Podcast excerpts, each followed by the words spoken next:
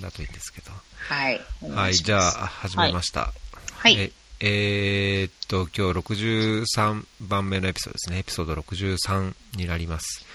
えーパキスタンから瀬古さんにお越しいただきました。おはようございます。おはようございます。すいません、今回は。先日ありがとうございました。早起きを。あ、そうですね。あ、いえいえ、とんでもない。楽しかったです。ははい。い。なんか、ヨルダンいいですね。いい国だ。いいですか？よかったですか？よかったです。楽しかったです。本当に。ありがとうございました。もうなんか遠い昔のような気がしますけど。そうですね。そんなでもないのうにん、それこそ1ヶ月そうそうそう。たった1ヶ月なんですけどね。ね結構ずいぶん前のような感じですね。本当です。もうね、休みの効果は長続きしない。うん。大変です。はい。ねえそんなこんなだけど、もうあと、パキスタンの仕事も1ヶ月ぐらい？そうなんですよ。えーっと、6月の8日でおしまいなので、あと32日、うん。カウントダウンがあもうすぐですね。ねえ、はい。本当ですね。うん1ヶ月となると。ねえ。そうですよ。死にそうな思いで終了時報告書を書いています。今、あれもさ、提出は帰る時なんですか？帰るい前に出すやいや、あのね、えっと、一応1ヶ月前にドラフトを出して、で、皆さんからのコメントを受けて、終了の時に、えー、まあ、製本ができる状態で出すっていう形ですね。なるほどね。はい。まあ、幸いなことにうちは、あの、政府側がとても協力的なので、もう好きに書いていいという感じで、うん。うん、そうですね。はい。好きに書かせていただいてますけど。いや、じゃあさい、これ、それが最後の山場って感じですか？うん、もう、あさってが1号目の締め切りですけど、もう死にそうです。うーん。うんもうフィールドとかはもうないんですね？現場のフィールドは一応ね、現場に行くのはもうないですね。えっ、と、活動は今週？っていうのかな？うん。あの、今週最後に、ラマダン前に、えー最後の一個、しえっ、とうん、研修をやることが決まっていて、それが終わったら、もう、そのプロジェクトとしての活動は全部終わり？で、うん。残すは JCC という、その、あの、コーディネーションコミッティで最後にその、なんていうんですか、報告書の中身を、えーうん。再確認するのと、それからまあ、各、あの、対象圏の方からレッスンズランドみたいな形で、あの、面白いパイロット的な活動をたくさんしたので、それの、あの、体験共有みたいな感じで、あのなるほどね。ワークショップをするって感じですね。うん、そっか、ラマダンだから、本当に、もう何もない感じになっちゃうんですか？パキスタンは。うん、まあ、あの、ラマダン中もね、一応8時から2時のタイミングで、あの、政府は動いてはいるんですけど、やっぱりそうなると、こう、ななんて言うんだろう、ちゃんとした活動というのは、やりたがらない？やっぱり、うんあの、なんて言うんですか？あまあ、朝の1、2時間でできるようなことだったらやるけれどもって感じで。うんうんうん。あとやっぱり旅行に行かせられない、旅行というかその移動を伴うのがやっぱり難しいので、うん。そう、ちょっと大変ですね。なるほど。うんうん、いや、じゃあそしたらそこで最後のお片付けと。そうそうそうそうそう、そうなんですよ。できるのか？もう考えるだけでゾッとしますね。本当この1ヶ月が忙しいですね。最後の仕事のあれと。うん。で、でもほら、仕事の終了って、私、あの、プロジェクトを終わらせるって初めてなんですよ。おー、はい。うん。いつもなんかこう、ななんていうんですか、こう、継続していく仕事があって、うんで、それを誰かにハンドオーバーすることしかしてなかったので、うん、だから、はい引き継ぎ書とかね、そういうのを書かなくていいっていうのはまあ一つですけど、でも、うんもう完全に締めるっていうのは初めての経験なので、えーなんかこう、ななんていうか、もうすごい、うわ、もうコンプリーションっていう気持ちはいっぱいですね。はい。うんそう。まあでも大変です。自己評価もね。いやー、いいな。だから僕プロ、プロジェクトに、プロジェクトから離れて、えー、長いんで、そういうのに関わりたかったですね。そうですよね。でもなんかね、やっぱり、あの、振り返ることは大事だから、評価ってあの、すごく大事だと思ってるんですけど、うん。でもなんかやっぱりこういう開発援助だったり、こう国際協力だったりっていうのってもう本当に人とかタイミングとかもうエクスターナルエンバイロメントにすごくよるところが大きいので、確かに。ね、なんかこう、上っ面なことでサステイナビリティ、まあ持続可能性を確保しましたって書くのがすごくね、もう嫌なんですよ。書かなきゃダメなんだけど、ちゃんと、ちゃんとサステイナブルになるような仕組み作りとかやったけど、でも次の局長がひどかったらどうにもなんないんですよとは書けないじゃないですか。まあね、確かにね。うん。うん。で、うちのプロジェクトはその俗人的なところでだいぶ苦労したものだったので、はい。はい。なんか、あのね、政府側が協力、非協力的だったからできなかった1年間がありましたっていうのを書いてるその先に、サステイナビリティ大丈夫ですとは 言えなくって。うん。うん。そうなんですよね。だからまあ、うん。その政府との関係構築っていうのがとても大事であるっていうのはやりながらも書いてます。はい。まあ、確かにね。まあ、そう言い回しで、こう、なんか、こう、業界ににじみ出るところも、そうなんですよね。うんうけん。そうそうそう。だから、まあその、トピックエリアに対して政府がとてもコミットメントをしてますと。あの、うちのセクターについては。だけど、それをこうなんか後押しする何かの仕掛けがちょっと足りなかったかもしれないっていう、こうなんかうん。うん感じで書いてますね。う。うんん。はい。まあそこを、いいいな、だけど。いいなと思ったね いや そう。でも最後のね、あの、フィールドに行った時は本当に泣き泣きました。あの、あ、そうですか、うんいや、うちの、うちのパ、あのね、仕事上のパートナーたち、ここまでできるようになったのかと思って、う、うんなんか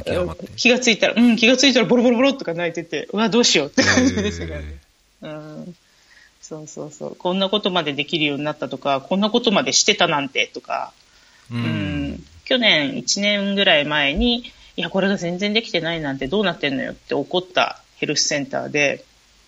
で、それで指摘したことが全部できてたんですよ。へーそう。なんかね、もう山の中なんですけど、そう、すごい嬉しくって、うわ、これできたの、うんとか言ったら、そりゃあんなに言われたらやるわさ、みたいなことで。そうそうそう。へうん、嬉しかったですね。うん。なんかそういう、うんやっぱりいい変化を見るっていうのは、本当この仕事の醍醐味というか、そうですね。うん。ねいいですねうんそこはそうそうそう。そこは思います。はい。うん。とても楽しかったです。で、もう過去形にしちゃいけないんだけど。じゃあ最後までちょっとお気をつけて。そうですね。はい。うんうん。はい。はいで、今日もいろいろありますけど、うん。どこら辺、などっから行きましょうか？どこから行きましょうかね。なんか、うーん。一応さんどれがいいですかね？え、僕ですか？うん。僕、そうっすね。うーん、どれもいいなっていう、どれも聞きたいなっていうとこなんですけど、うん。まあ、その、い薬物依存とか、ハームリダクションはいはいはい。いきますか、うんまあ、ツイッターでそうですね。何回か、やりとりもあったので、はい、ありましたけれども。えっと、 harm reduction の件。あれ、 TED Talk でしたよね？もともとね。そうです。うん、はいそうそうそう。あれ、あれどうして見つけたんですか？たまたま。あれ、僕、ポッドキャストの TED Talk の、あれを購読してて、うん。えーで、なんか、 TED Talks Daily っていうのがあるんですけど、はい。それを、なんかもう、ほっとくといくつも溜まるのでうんうんまるとこう、散歩したりすするときに、ざーっと聞くんですね。でうん。その時に、あの、いいつだか、これは4月18日配信分のやつなんですけど、えそれで聞いてて、おなんじゃあなんじゃこりゃというか、まあ、なんかそういう、なんだろう、こう薬物依存に対してあの、うん違法だからとかなんとかっていうんではなくて、その依存症だからそういう対処は考えなくちゃいけないみたいな、はいはい以前にどっかで見たような記憶があったんですけど、うん。あのその、何でしたっけ、T、えー T、ん？えっ、と、その、喫煙所みたいな、はいはいはいあ。えっと、コントロールド、えっと、なんでしたっけ？この時には、んて書いてるのかな？コントロールinjection、なんとか、じゃあな。まあなんかその、はい要は、サイトですえっ、ね。と、うん、その、薬物を打つサイト、はい。まあそのコントロール下において、えーそのオーバードーズにならないようにとか、ね。あの、はい。注射針の使い回しをしないようにっていう適切に、適切にっていうのかな、適切に薬物を適摂取する場所っていうのを。作ることで、あの薬物によるそのオーバードーズによる死亡者とか、うん。まあ、なんかその感染症が広まるっていうことをお管理できると、まあ、そうならないと、うん。まあ、その薬物依存っていうのは依存症なので、その依存症を、おしっかりと治していくっていうのと同時に、薬物によるそのお死死亡っていうのをまあ妨げる、死亡とか感染っていうのを妨げるためにこれが効果的なんですよっていうエピソードで、ほーと思って、あもうただ確かにこういうのって必要だし、そういう発想というか考えがないと、まあ、そういういろんな依存症を社会的悪として考えた場合に、まああのそこからのこう副作用も含めて、そうですね。まあ、より良いこう依存症対応っていうのがやっぱり必要なんだなと、これって日本ってまだまだ まあ最近のその、あの、なんでしたっけ、メンバー、某メンバーはいはいはい。アルコールのね。なんとかもそうですけど、ううんんまあ、アルコールも結局依存症である場合ね、やっぱりそういうそうです、そうです。病気というか依存を治さないとあれなので、うんそれに伴ってこう起こす、まあ、犯罪というかあー社会的にまあよろしくない行動うんうん。がある場合にその依存症への関わり方とか、まあ、周りの関与とか、まあ、環境づくりとか、まあ、日本ってその、まあ、いかん、ダメだ、ダメだと、まあ、芸能人が薬物使っても、うんうんうんまあ、すごいバッシングと叩いて、そうそうでもうやっぱり依存症だから戻っちゃうとまた叩いてみたいな。そう。そうそう。まあなんかそういうのをもろもろこう連想していって、ああ、このエピソード面白いなと思ってつぶやいた、あれなんですけど。そうなんですよね。私はね、それがね、全然なんか、あの、やっぱりあの、HIV/AIDS 対策の業界にいたので、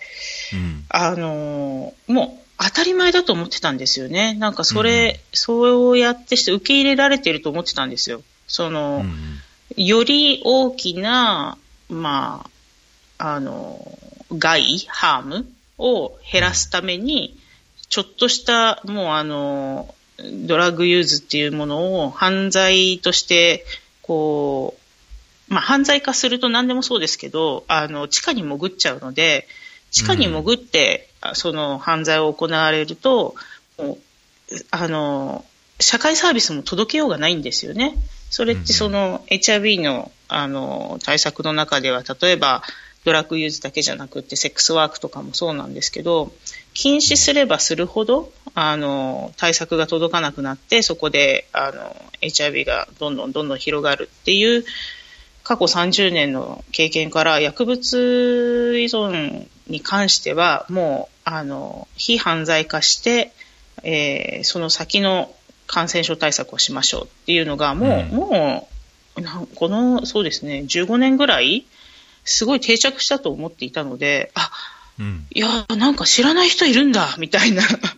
うんそういう感じで帰って、なんか、もうそんなに、そんなにまだ知られてないことだったのかって感じでびっくりしたのが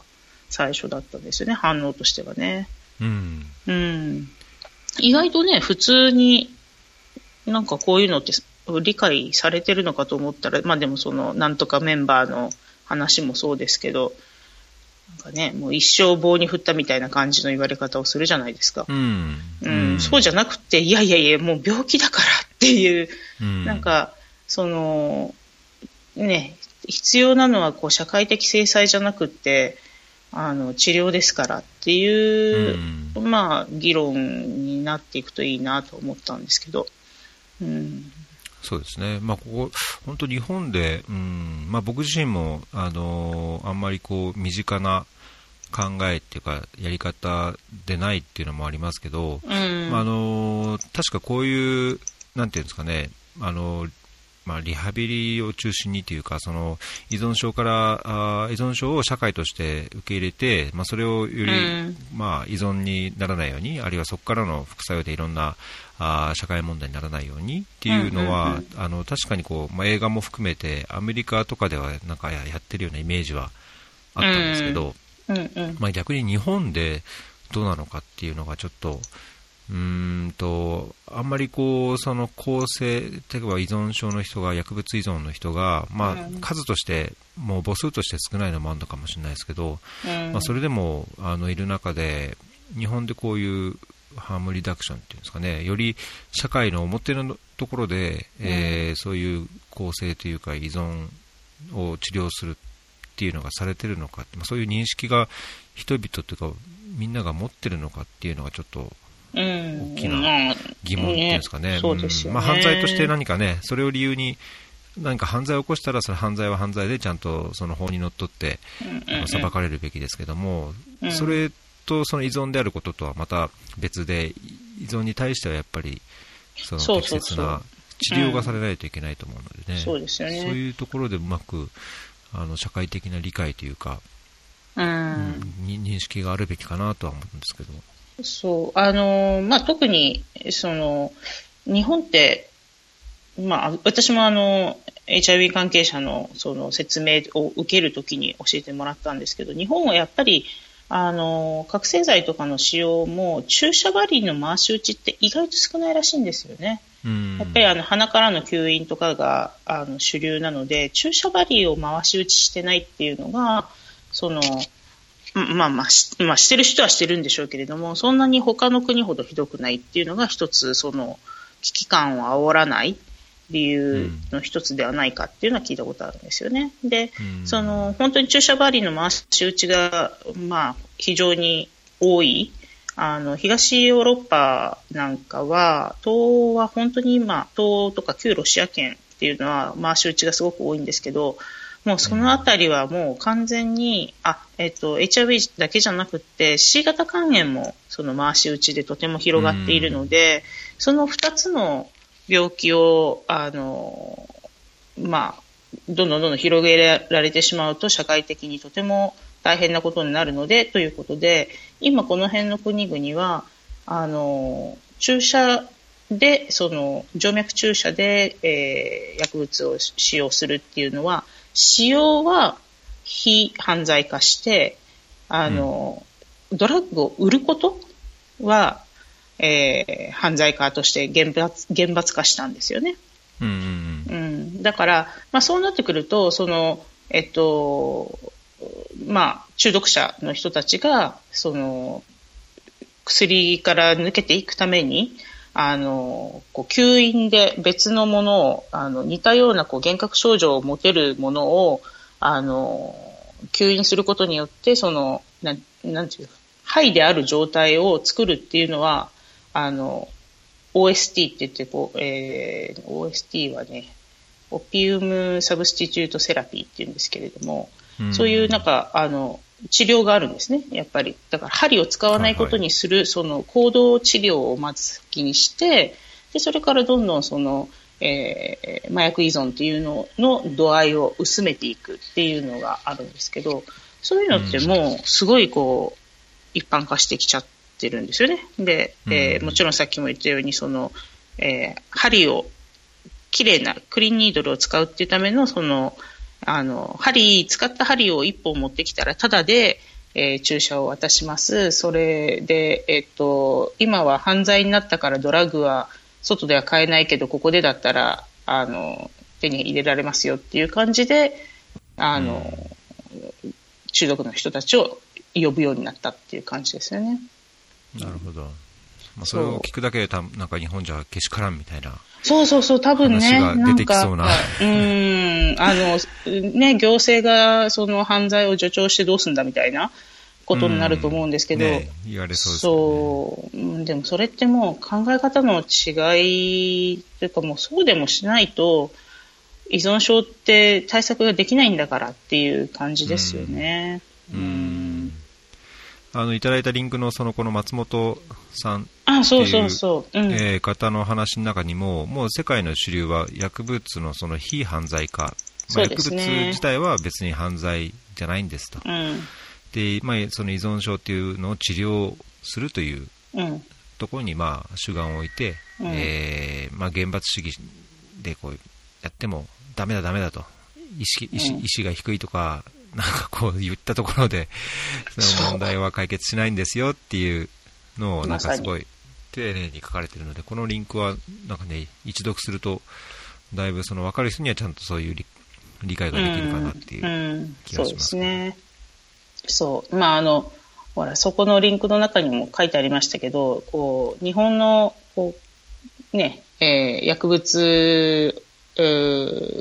を、な、何？最初から手を出さないようにっていうことで、なんか覚醒,、覚醒剤やめますか、人間やめますかみたいな、あのコピーとか、あれはひどかったっていう話があってね。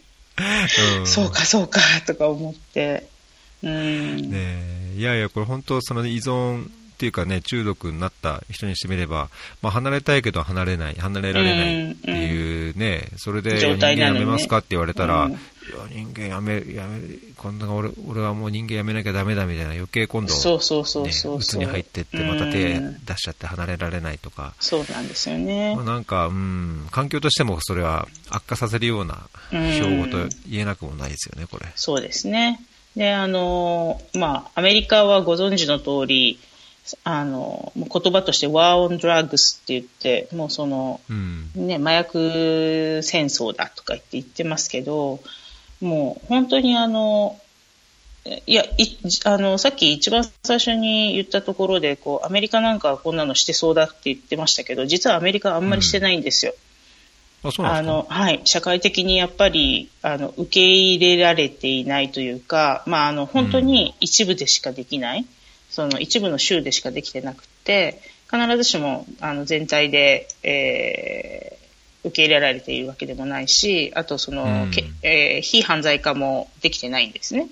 実際のところは。うんうん、だからアメリカのその、えっ、ー、と、なんだっけ、刑務所に行くと、もうなんかそのドラッグディーラー、ドラッグユーザーがもううじゃうじゃしてて、とにかく、はいはいはい、あの、そうそうそう、皆さんなんかその刑務所に入ってる間に、そのディーラーたちの、ドラッグディーラーたちのこうコネクションが余計に強まるんじゃないかっていうぐらいだって言われてたりとかするんですけど、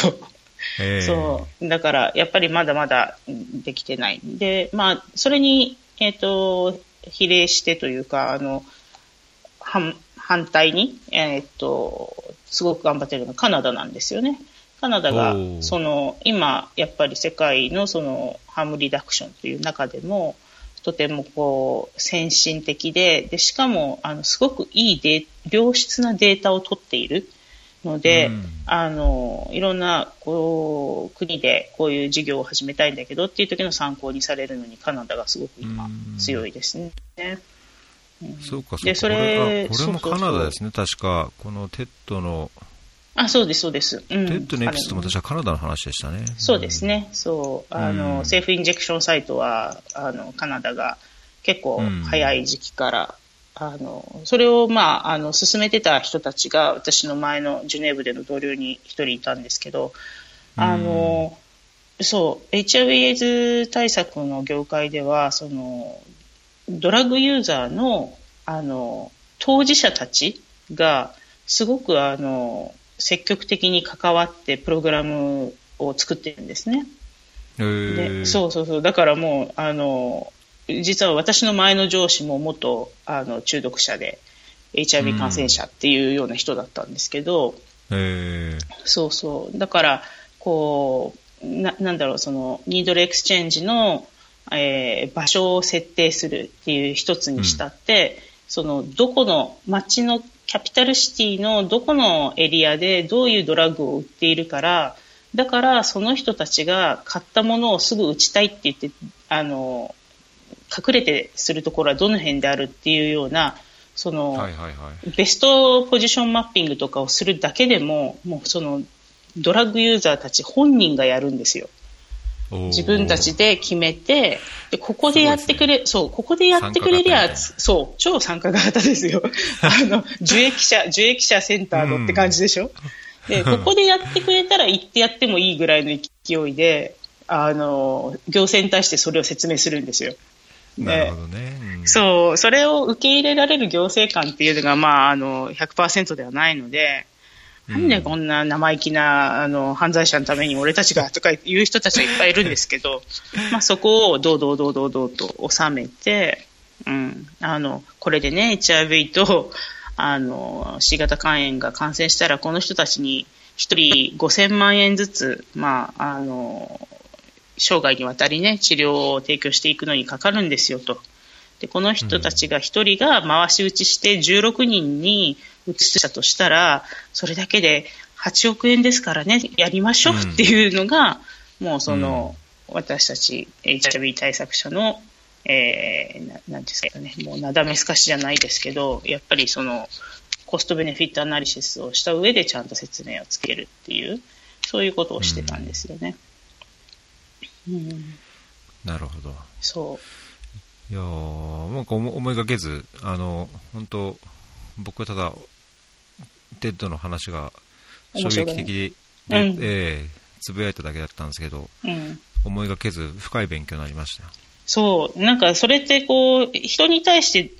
他人に対してどういう、こう、受容をするかとか、あの、うん社会規範を守るために、その、なんていうのかな、その社会規範から外れた人をどう攻撃してもいいのかみたいな、うんなんか、そういう、こう、思想的なところに、すごく、なんか、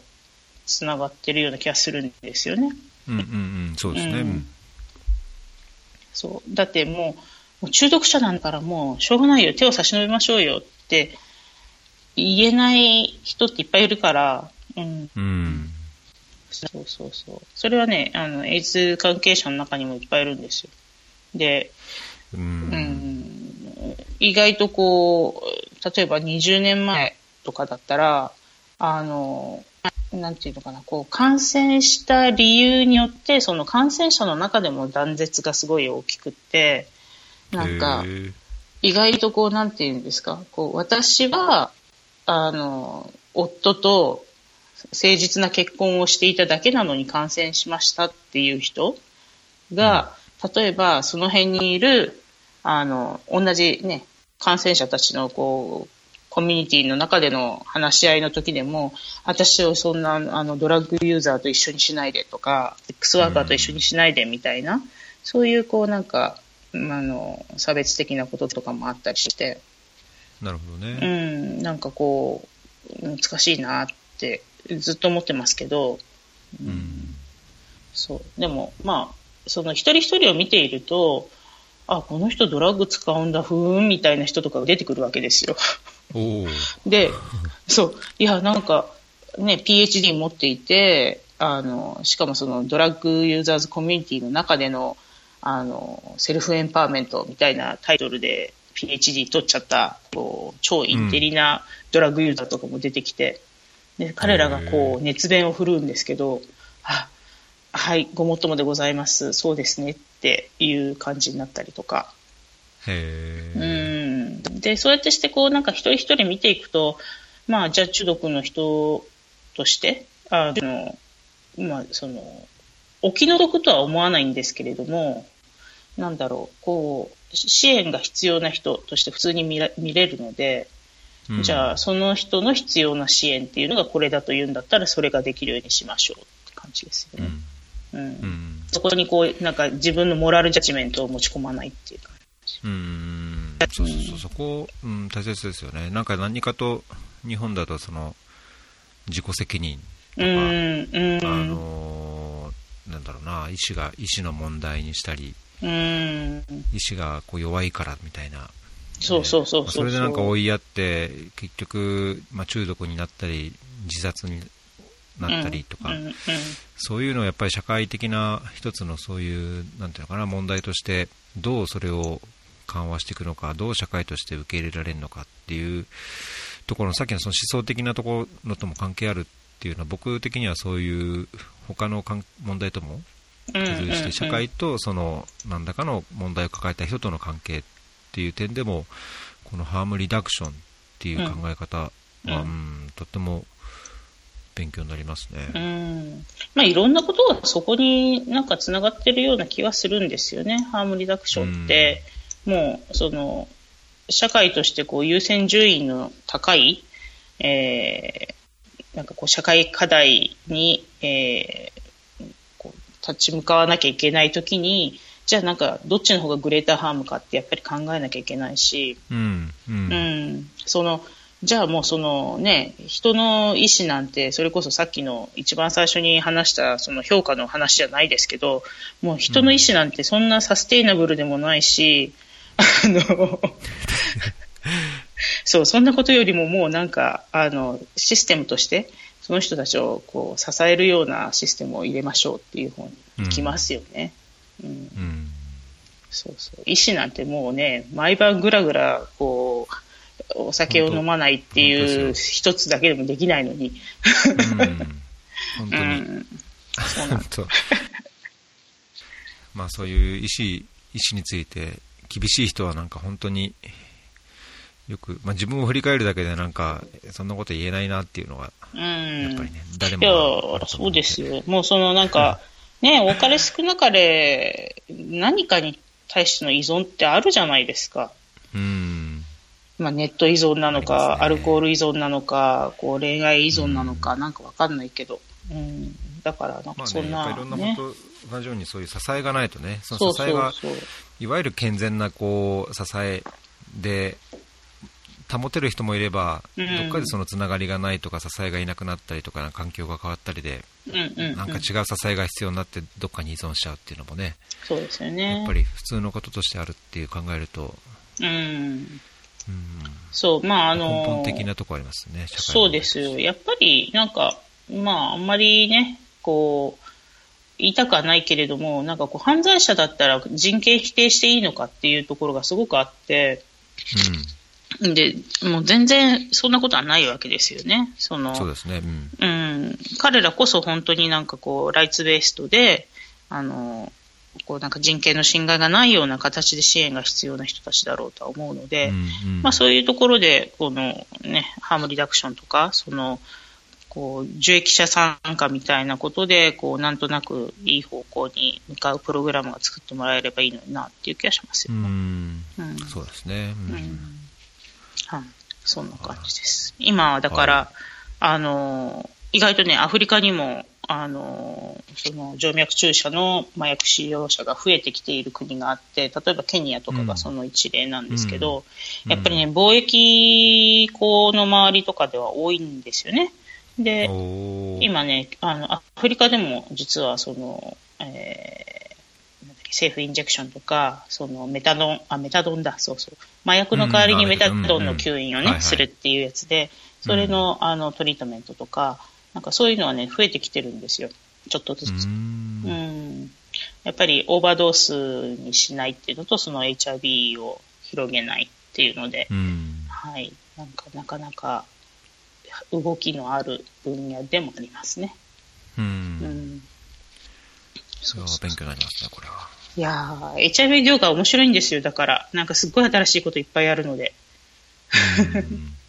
うん。で、なんかちょっとね、あの、またこれを話し始めると長くなるので、あの、止めてもらう方が良ければ止めますけど、あの、こういう難しいプログラムほど、実は今、うん、あの、えっと、時々、あの、フェアリーでも最近話になってきている、社会インパクト投資をくっつけてやろうかっていう話がすごく盛り上がってきてるんですね。うんうんうん、で特にその党とかあのもう国際的な援助が来ない中で、まあ、あのミドルインカムカントリーになっちゃったので中所得国になったので、はい、海外からの援助は来ないと。じゃあ自分の国の中で、えー、っと税金からその対策資金を出さなきゃいけないってなるとやっぱりすごい抵抗があるんですよね。そのさっきの話じゃないけど犯罪者のためになんでそんなそこまでしてやるプロジェクトにそんなにお金かけるんだっていう話になるので、うん、じゃあそれをこう、まあ、あの外部からのあの、ままあ、あの某、えー、米英系のあのドラッグユーザープログラムを支援しているファンデーションとかあの財団とかがたくさんあるので、はい、でそういうところがちょっとしたこうシードマネーを出してでそれであのリザルツベースファイナンシングにしちゃう。例えば何百人のドラッグユーザーを集めて、うん、えー、どれだけのそのなんですか針のセーフ、えー、セーフインジェクションサイトで針の使用がどれだけあったっていうその実績に応じて、えー、資金を出しますとかっていう形にしたりとか、うん、あとはそのいずれにしても、えーと、医者たちがどうせあの副業をするんだったらそういうところで副業をすることによってお金がもらいやすいからあの、えー、そのメタドンのね、えー、代替、えー、吸入療法、えー、OST って言うんですけど OST のそのえー、モニタリングをする医者という人に対してそのパフォーマンスベーストで1人、えー、患者を見るといくら渡しますとかね。なんかそういう感じで、意外と進んでるんですよ。そういうインセンティブ作りが。で、まあ、その、えー、難しい活動っていうのがあるだけに結果を出していかなきゃいけないから、じゃあその結果主義でやったりとかっていう感じですごく、あの、面白いなというふうには見ています。うん、いいですね。いや、僕この本当、社会的インパクト、まあ、それが投資であれ、なんであれ、うん、社会的インパクトにがこうすごいフィーチャーされてるというか、うん、あの広く語られてるところのいいところは、やっぱりなんかいいか、いいと思われてる活動、ちょっと昨日もつぶやきましたけど、うんうんうん、いいと思思われてる活動をしてる、まあ、それは、まあ、まあ、JICA もそうですし、NGO、NPO もそうですけど、うん、やってても、その本当の、じゃあ、社会課題を改善してるのか、うんうんうん、インパクトがあるのか、うん、あのじゃあ数字で、うん、どう見せるのか、じゃあ行動変容につながってるのかっていうところって、うん、すごいグレーなところもあれば、やっぱり本当にそういうのが出てるものもあると思うんですけど、うんうんうん、本当にそのインパクトに対して真摯に向き合って、いい活動だけでなく、効果のある活動、うんうん効果のある介入をしてるんですっていう意識がやっぱりすごい高まると思うんですよね。で、うん、もうダメだったらやっぱりダメで、なんでダメなのかを考えて、より本当に効果がある活動すべきだと思うので、そうですね。まあ、そういう意味で、うん、こういう社会的インパクト投資って本当その投資としてあのちゃんと返ってくるっていうのを考えたときに、インパクトがなきゃだめですよ、まあ、もらう方も出そうもインパクトあるものをじゃあ考える、じゃあそのインパクトをどう測るのかとか、どうしてそれが効果が出るのかとか、本当に、まあ、単なるその援助業界の5項目評価 だけでなくて、うん、あの本当に社会課題に対してこうその本当社会課題を改善するというまさにこうなんていうのかな。こう真面目な真面目なというか、厳格な結果を求めるっていう意味では、とってもいいと思います。し、まあ、それをさらにこう、ね、それをうまくちゃんと出していく、結果を出していくことで、うん、えー、資金を調達するっていうのは非常に健全で、いいかなっていう、傾向としてはすごいいい方向にそうですね。ってると思いますけどね。そう。まあ、ただ、その、どうしてもね、こう、あの、まあ、公共のお金を使うとなると、税金を投入するとなると、どうしても成果が出ない可能性のあるものに対してお金を投じてくれるところって少なくなるので、うん、なんかこう、あの、これは私はアメリカ型支援のこう一番なんか残念なところだとは思ってるんですけど、成果が集まるものにしか資金を出さなくなってるっていうのもあるんですよね。うん、なるほど、なるほど。うん、で、なんかその、よくアメリカ人の、そのアメリカ政府の、えーまあ、USAID だったり CDC だったりっていうところの援助関係者と私が話をすると、なんか日本はいいねって言ってもらえるんですけど、あの、なぜかというと、彼らは、あの、やっぱり数値目標がすごく明確に決まっているので、毎年何人の人間を治療に、えー、つなげたとか、何人の人たちの命を救ったっていう、うん、その数値目標をやっぱりターゲットとして持っているので、それを達成したら次の年のファンディングが来るっていう形だから、まあ、100%で来るね。で、達成しなかったら何割しか達成してないから、その何割分しかお金が来ないみたいな感じになるので、やっぱりそうなってくると、人が集まる都会で、えー、その対象者が多いところで根こそぎがさーっとやるしかないと。で、今、例えば保険だったらユニバーサルヘルスカバレッジとか言ってるけれども、結局、そのマジョリティの人たちに、あの、渡すことはできても、ユニバーサルにするための、一番その、なん、なんていうのかな、こうサービスが届きにくいところっていうところに手を出せないっていうんですよ。その、一人頭のコストが高くなりすぎるから。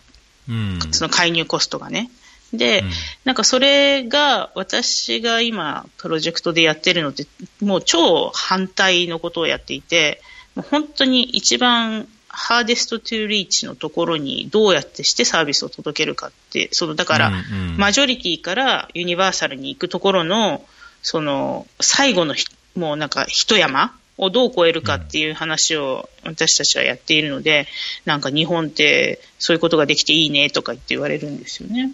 うん、うん、だから、なるほどね、まあ確かに、ね、そう、インパクトって何で測るかっていう意味で、その、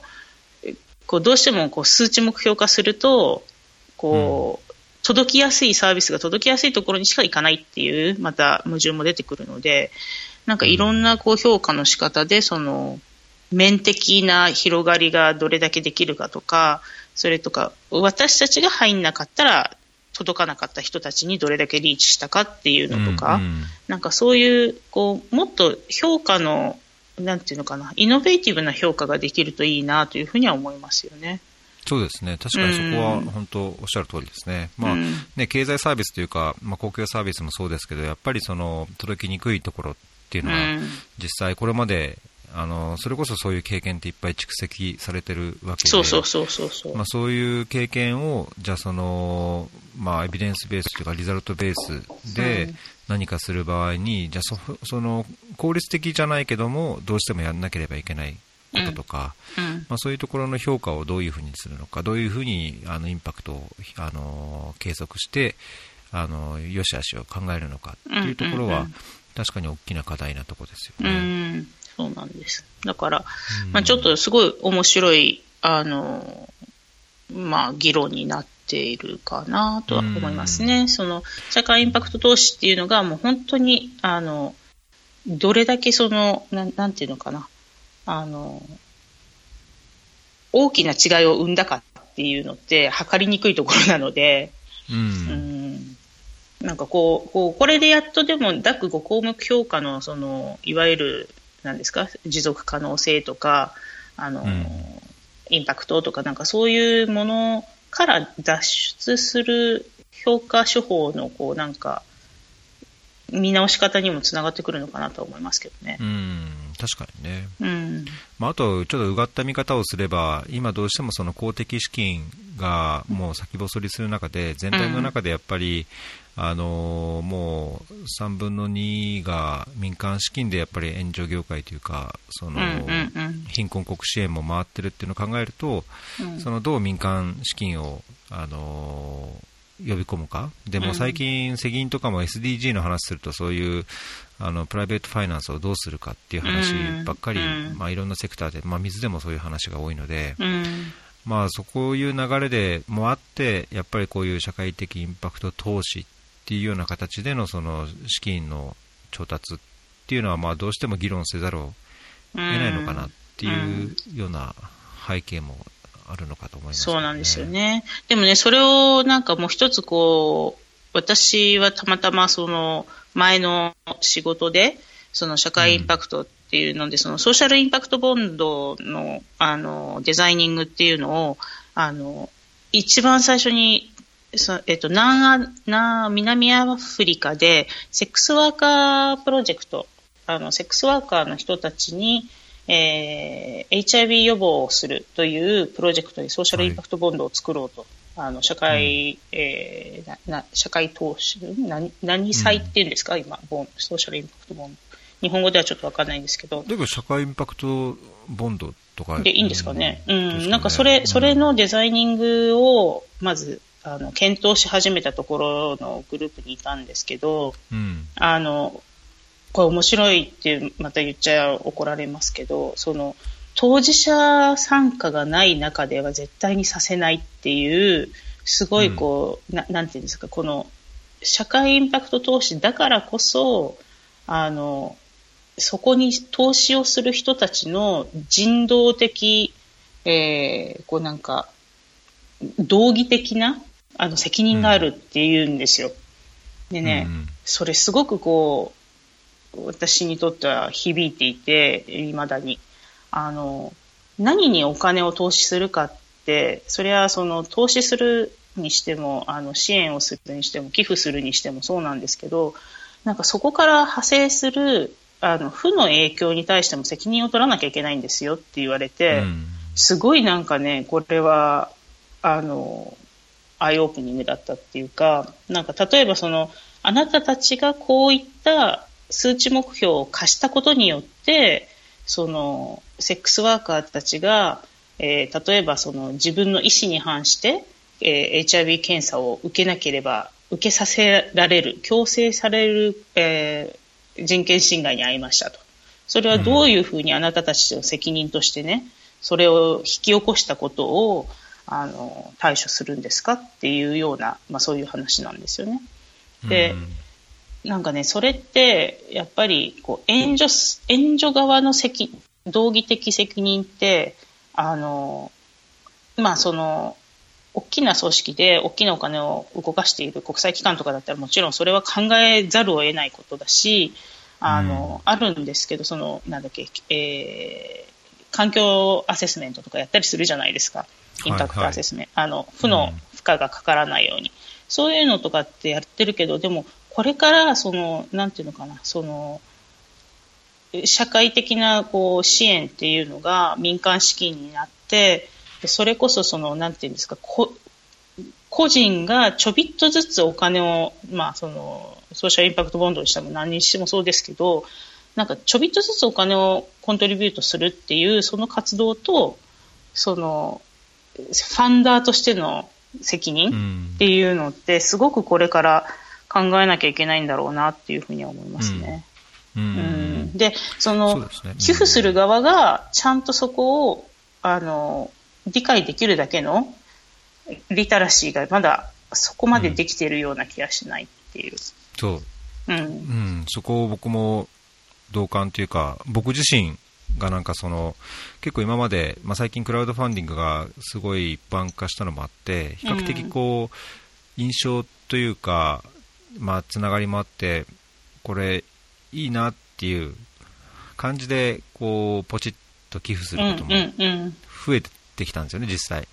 で、だけどなんか最近その本当、あの、社会的インパクト投資とか、まあ、いろんなものもさらにこう、いろいろ知ることで、本当にその、ここに支援することで、まあ、効果が出るのかっていうのと、おっしゃったように、その負の影響とか、まあ、副作用とか、まあなんか、広く考えないといけない。で、もっと自分自身も、その寄付者としても、その問題について深く理解しなきゃいけない。リテラシーを高めなきゃいけないっていう。うん、まあそこ情弱でいると、あの、良かれと思ったことが、もしかしたら、必ずしも、うん、いいことになってない場合もあるんだろうなと思って。うん。うんそう。だからなんかこう、例えばね、さっきのそのドラッグユーザーの話になりますけれども、それがなんかこう、お説教する方向に行ったら人はサービス使いに来ないんですけど、うん、その自分がハームリアクションのプログラムだからと思ってぴょんとこうなんていうんですかその寄付をした先っていうのがそのお説教型のもう、うん、オーガナイゼーションだったらもうもうなんかかえって悪いことするふうになっちゃうので、その街のね、ドラッグユーザーにとっては。はいはい、だからなんかそこまででも、ああ、でもそれをなんか、ちょっとした寄付をすることに対しての、その、責任って、そこまで取らなきゃいけないのかしら、じゃあ寄付するのめんどくさいな、ならないように、なんか工夫が必要なんだろうなと思って。うん。そうですね、まあ、だだからそこはあの寄付する側、まあ、あの投資する側ももちろんリテラシー高めなきゃいけないですけど、うん。その受ける側もやはりその、自分たちの活動なり姿勢なりを見直すのと、その結果、起きること、まあ、正のインパクトだけじゃなくて、負のインパクトが起きないのか、起きないためにどうすればいいのか、起きた場合どうしようかとか。もっとそういうところに真摯に向き合うべきだと思うんですよね、まあ、それがいい形であの寄付が減ったりとか、なんかこう、業務の展開ができなくなったりとかっていう負の結果にならないように、もっと前向きに、全体が、その業界全体がいい方向に進むと。そうそうそうそうそう。ね。ね。だからこ、この辺がこうカリキュレーテッドリスクなんですよっていうのがね、ちゃんと見えて、で、うんうんでもそれを、あの、まあ、なるべく起こらないように、こういう対処をすることによって、あなたの、えー投じたいくらのお金がこういうふうに使われることが期待されていますっていう、うん。なんかそういうこうディスクロージャーがあるといいなっていう気がしますね。うんうん、本当そこは思いますね、まあ、だからそういう寄付する側もそういうとこを求めないといけないし、うん。受ける側もやっぱりそういう意識を高めて、まあ、そのいや事業費が限られるんでそこまでできませんっていういろんな事情がちっちゃい団体であればあるとは思うんですけど、うん。まあ、ただ、そこはもうちょっと看過できないような状況なんじゃないかなと、うん。最近、ここ最近といっても本当ここ1、2ヶ月ですけど、そうですね。思ってる次第ですね。うん。はいうんそう。なので、こう、あの、フェアリーでね、その、社会インパクト投資とかいう話が、おお、日本でもこんな話ができるようになってきたんだっていうのが、この間思っ、聞いてて思ったんですけど、でもやっぱりちょっとこう、私が、なんだろう、国際機関で聞いてたのよりは、なんかこうう、ん。なんかまだロージーな感じの絵だなと思って。そうねまだね。うん。うん。そうそうそう。いや、なんかもう本当にね、これからが正念場というか、どんどんどんどうんん、現実をどうやってして対処していくか。起こってくる、そのね、さっきも言った、その、 funder's responsibility に対して、じゃあどうやってして、その対処をしていくかっていうのをね、うん考える時期っていうのはいつか来るんだろうなと思います。そうですね、うん。はい、じゃあ最後のポイントに行く、ちょちょっと待ってください、なんか、はいはい。うちのお犬様がドアをお犬様カリカリちょっと、はいはいええちょっと失礼込みます、はいはいちょっとお待ちください。すいません、お待たせしました。いえいえ。はるちゃん登場、ええはるちゃん、登場です。散歩に連れてけとそうですね。始まったので、ええもうええもうちょっと我慢してもらって、はいはいはい。最後に、これは、すごい聞聞きたいところなんですけど、はい。なんでしょう。国際協力っていう言葉を使いたくないっ うーん。ていう、これ、これどういうことですか？いや、なんかね、最近ちょっともやもやしてるんです、これ。なんか、うん。協力なのか、これ？って。私がやってる仕事は国際協力という言葉で、うん。こう説明されるのって、えー、ちょっとなっていうのが最近なんかこう抵抗があって、うん。うん。なんか、なんか別の言葉ないですかね？ってちょっといろいろ考えて、もやもやもやもやしてます。おーなんか全然まだ見つからない感じですか？こううん、ないですね。なんかね、うんこう、あの、特に今その、冒頭に話した報告書を書いてる最中だっていうのもあるんですけど、はいはいはい。うん。その、やっぱりね、書いてれば書いてるほど、コーポレーションじゃないんですよ。あの コーポレーションエージェンシーで働いてて何を言ってんだって言われますけど。そう。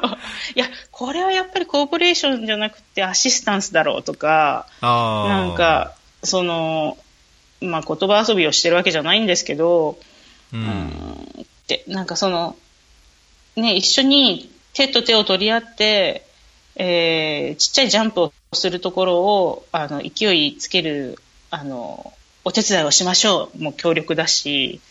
うん。なんかね、その、いや、本当に申し訳ないんだけど、私、あの、200万人の子供の命をどうやってして確保しますかっていうそういう議論をこの人たちとしてるときには、なんか、手繋いでる場合じゃありませんから、みたいな。うん。うん。なんかそういうので、ちょっとね、あの、ななんかこの国際協力っていう言葉が、ちょっとピンとこないなと思って。なるほどね。まあだけど、英語で ODA って development assistance ですもんね。そう、そう。なのに、そうなんですよ。うん、なんだけど、でも、 assistance なんだけど、でもやっぱり、 cooperation agency ですから cooperation、technical cooperation をやっていますって言わなきゃいけないんですよね、一応。英語でも。ね、テクニカルアシスタンスって言うと、なんか、結構アシスタンスじゃないって怒られるときありそうそうそうそうそうそう。昔はなんか。TA じゃないのかって TA じゃないのかってね。そうそうそうそうそう。まあ、うちは駅務提供じゃありませんからみたいなことを言いますけど、うん、駅務提供だけが TA じゃないんだけどなとか思って。うん、うん、そうそうそう。そうそうまあそういう意味で確かに僕も TA か TC かっていうと、うん、どっちかっていうと TA、TA 的な意識かな。あの、言葉で言うと。うん、そうですね。で、まあ、あと、やっぱりなんかこの、多分、国際協力っていう言葉が一般化したのかもしれないんだけど、うん、その、対象の非益人口が N200 ぐらいの、あの、うん、ちっちゃい、こう、活動も国際協力だし、その、うん、なんだろう、こう、自分の自己実現のために行ったボランティアで、その地域の人たちと一緒に何かを成し遂げようとすることも国際協力だっていう言われ方をするじゃないですか。うん、そうですね。で、それはもう、まさにその通りだし、そこにはテクニそのなんですか、こう日本でいう協力っていう言葉にとても近いニュアンスがあると思うんですけど、うん、でもそれと、なんか、ちょっと、200万人対象の行政に対する技術指導っていうのは一緒にならないんじゃないかなっていうのが最近の思いですね。うん、うん、確かにね、なんかこう、うん、幅広く何でもかんでもにこう使われ使われて、まあ、それでこういう、うん、まあ、受けるイメージはいろいろ違うんでしょうけど、なんかね、言ってることも違う、やってることも違うのに、まあ、この言葉で、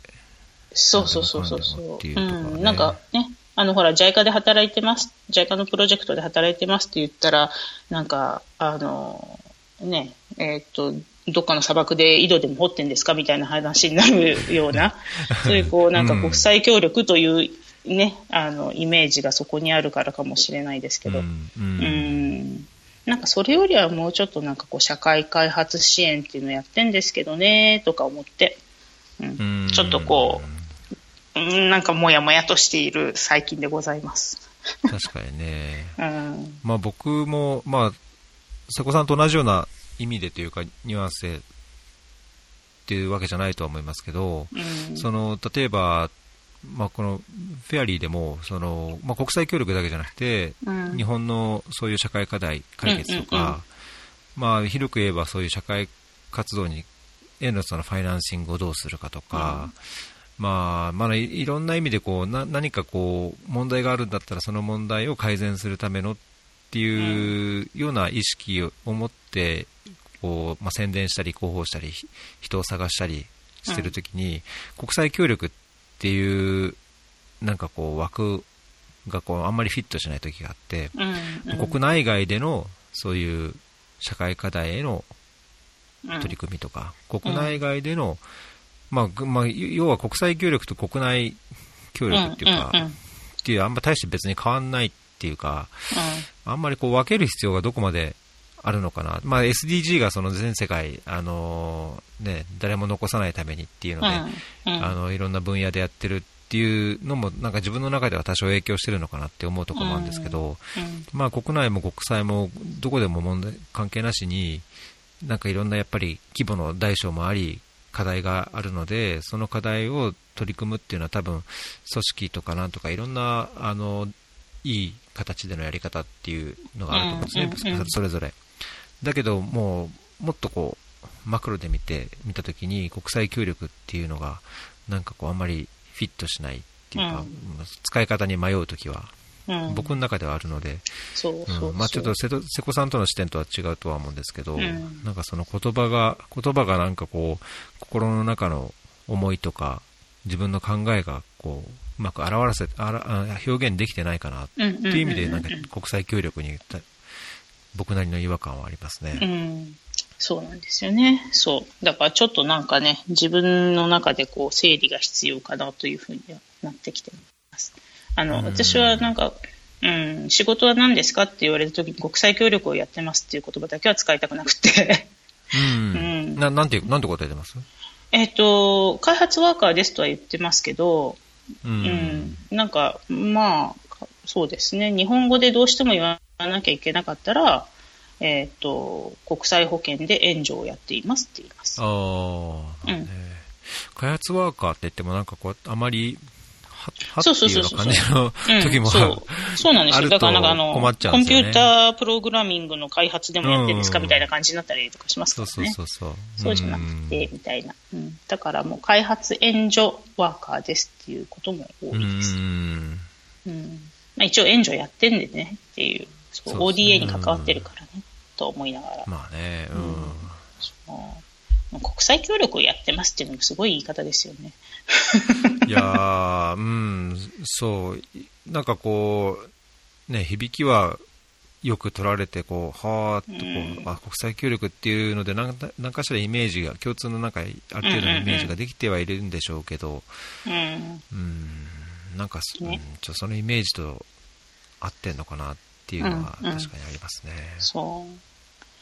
な感じです。まあちょっとそういうなんかモヤモヤ感をかあの抱えながら、うん。ね。いやー、20年もやってきたんですけどね。まだモヤモヤしてる。いや、まあ、やった、やってる人ほどだけど、そう思うんじゃないですかね。うん。やってきた人ほど、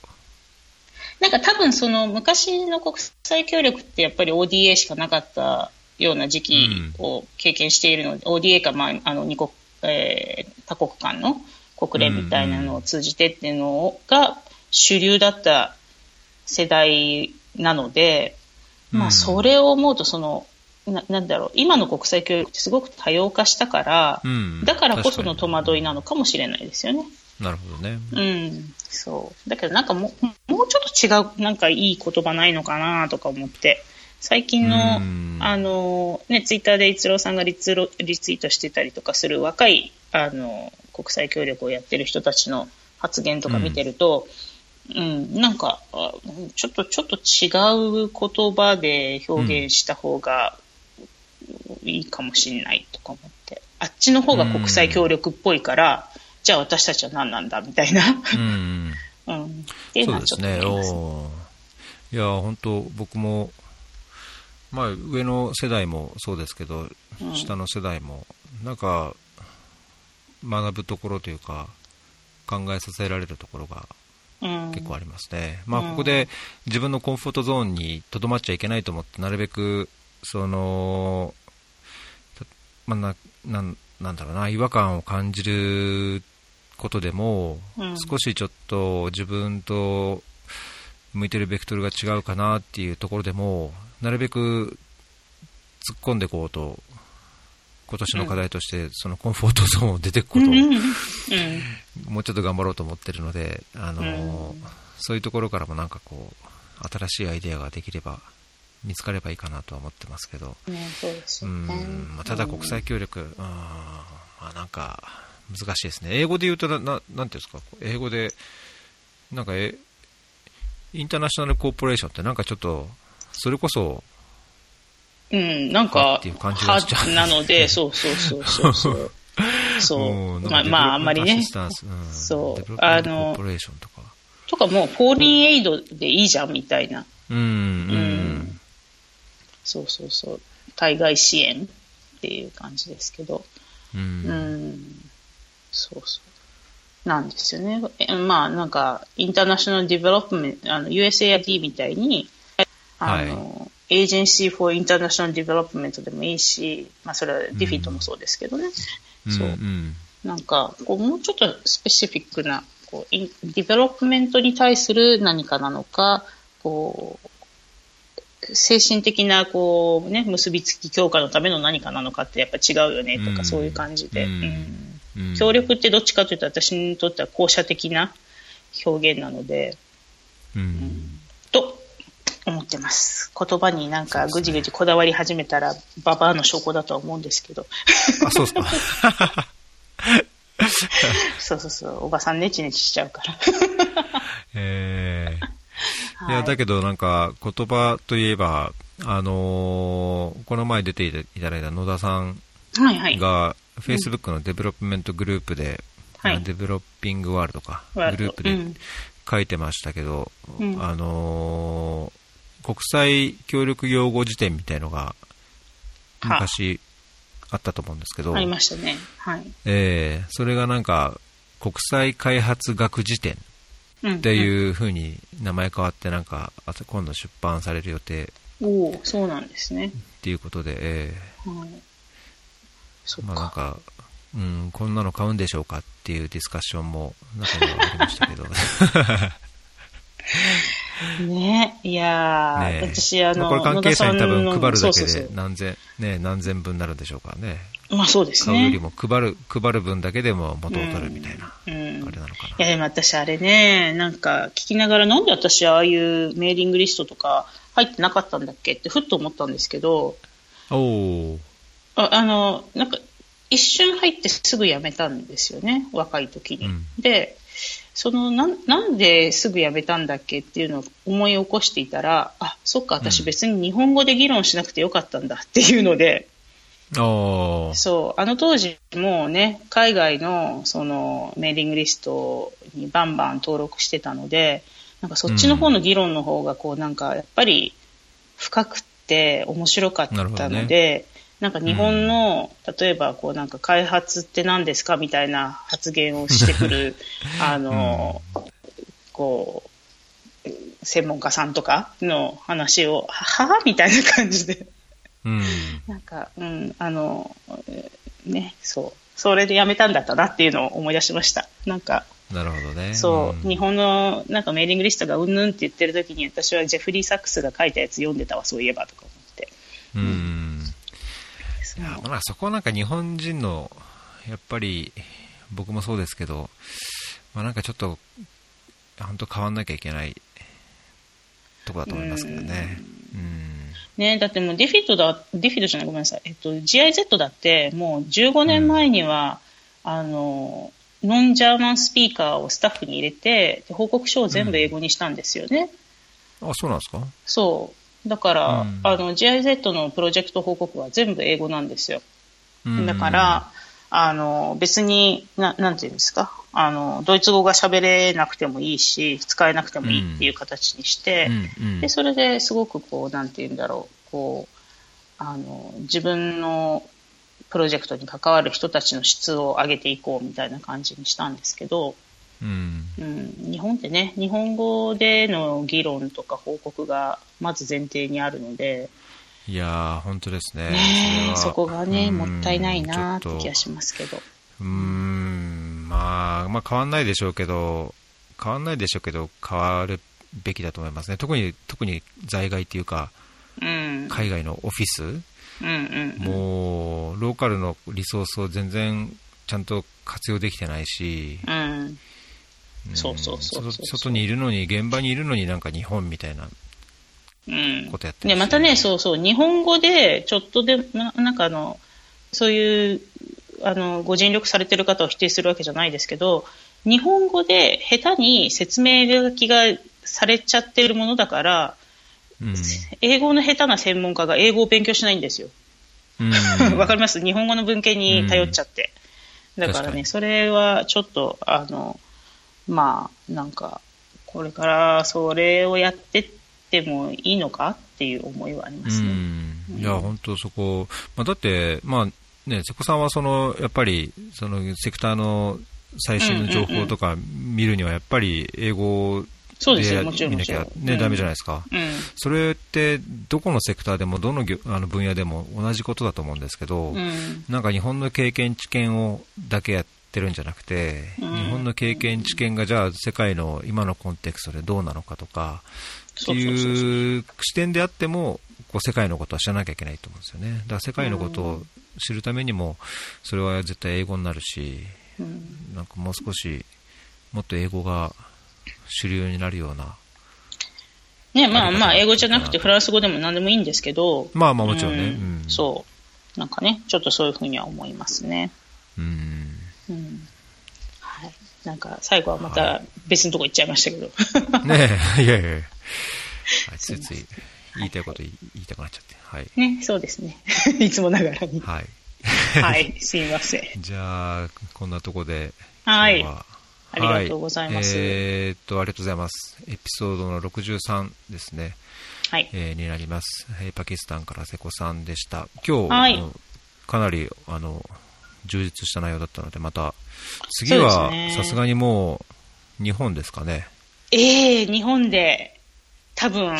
多分というか、いや、次の国行ってたらどうしよう。うん。まあ、ね、なんかそういう、はい、あれもあるかもしれないですけど、はい。うん、はい。日本であの、すごくリラックスしたところで、はい。なんだっけ？えー、って言いながら、ぼーっとします。はい。はい。よろしくお願いします。はい。じゃあどうもありがとうございました。ありがとうございました。はい。はい。